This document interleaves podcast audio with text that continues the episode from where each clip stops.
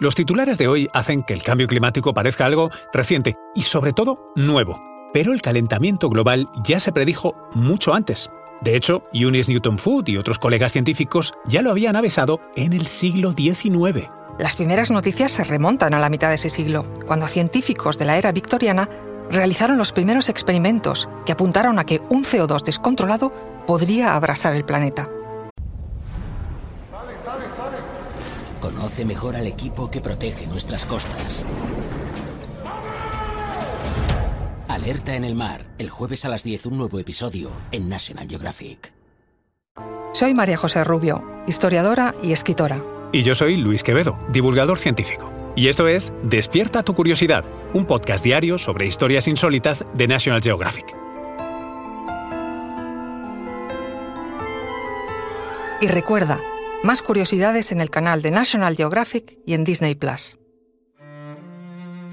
Si buscásemos un padre o figura fundacional en esto del cambio climático, sin duda aparecería el nombre de John Tyndall, el físico irlandés que en 1859 habló por vez primera del efecto invernadero y el calentamiento global que ahora estamos sufriendo.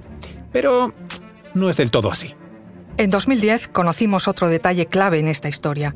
Un geólogo rescató la figura de Eunice Newton Foot, una americana pionera de los derechos de la mujer que se había adelantado al menos tres años a Tyndall y que fue la primera en hablar del efecto invernadero. Una historia nada sospechosa a estas alturas. Mujer, siglo XIX, científica y olvidada.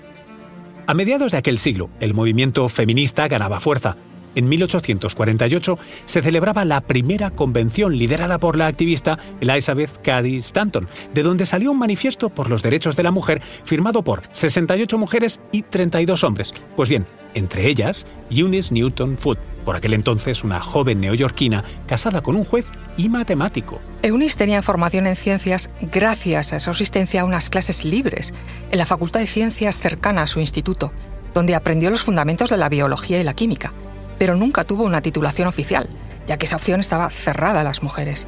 Eso no le impidió dedicar todo su tiempo a la experimentación científica. La sorpresa llegó en 2011, cuando el geólogo jubilado Raymond Sorenson dio con un ejemplar del Annual Scientific Discovery de 1857, y allí encontró el primer trabajo de la científica en colaboración con su marido, que casualmente trataba sobre el estudio del calor de los rayos solares. Este estudio, titulado Circumstances Affecting the Heat of the Sun's Rays, las circunstancias que afectan el calor de los rayos del Sol, hablaba del experimento que habían llevado a cabo. Consistía en exponer al Sol cilindros de vidrio equipados con termómetros y acoplados a una bomba, que extraía el aire de uno de ellos y lo comprimía en el otro. Lo que pretendía Yunis era comparar el calentamiento y enfriamiento de los dos cilindros. ¿Y qué observó? Que el recipiente con aire comprimido se calentaba más que el otro en el que se había hecho el vacío. Un segundo dato es que el calentamiento era mayor con aire húmedo que si estaba seco. Y por último, un tercer hallazgo con el que se topó por casualidad fue que el mayor grado de calentamiento se producía al llenar uno de los cilindros con gas de ácido carbónico, CO2. Lo importante sobre los hallazgos de Food es que fue capaz de imaginar la traducción de sus resultados al mundo real y resolver, por ejemplo, por qué la Tierra de hace 360 millones de años, durante el Carbonífero, había sufrido tan altas temperaturas. Escribió, una atmósfera de CO2 daría a nuestra Tierra una alta temperatura y si, como algunos suponen, en un periodo de su historia el aire tenía mezclada una mayor proporción de este gas, pues necesariamente debía resultar en una temperatura aumentada por su propia acción. Soreson, el geólogo descubridor de la científica en 2011, se dio cuenta de que había que rescatar la figura de esta mujer olvidada por la ciencia y publicó su estudio dijo que está claro que Eunice Foot merece crédito por ser una innovadora en la cuestión del CO2 y su potencial impacto en el calentamiento del clima global. Y es que podemos confirmar que Newton Foot fue la primera que estableció la conexión entre el nivel de CO2 y el calentamiento.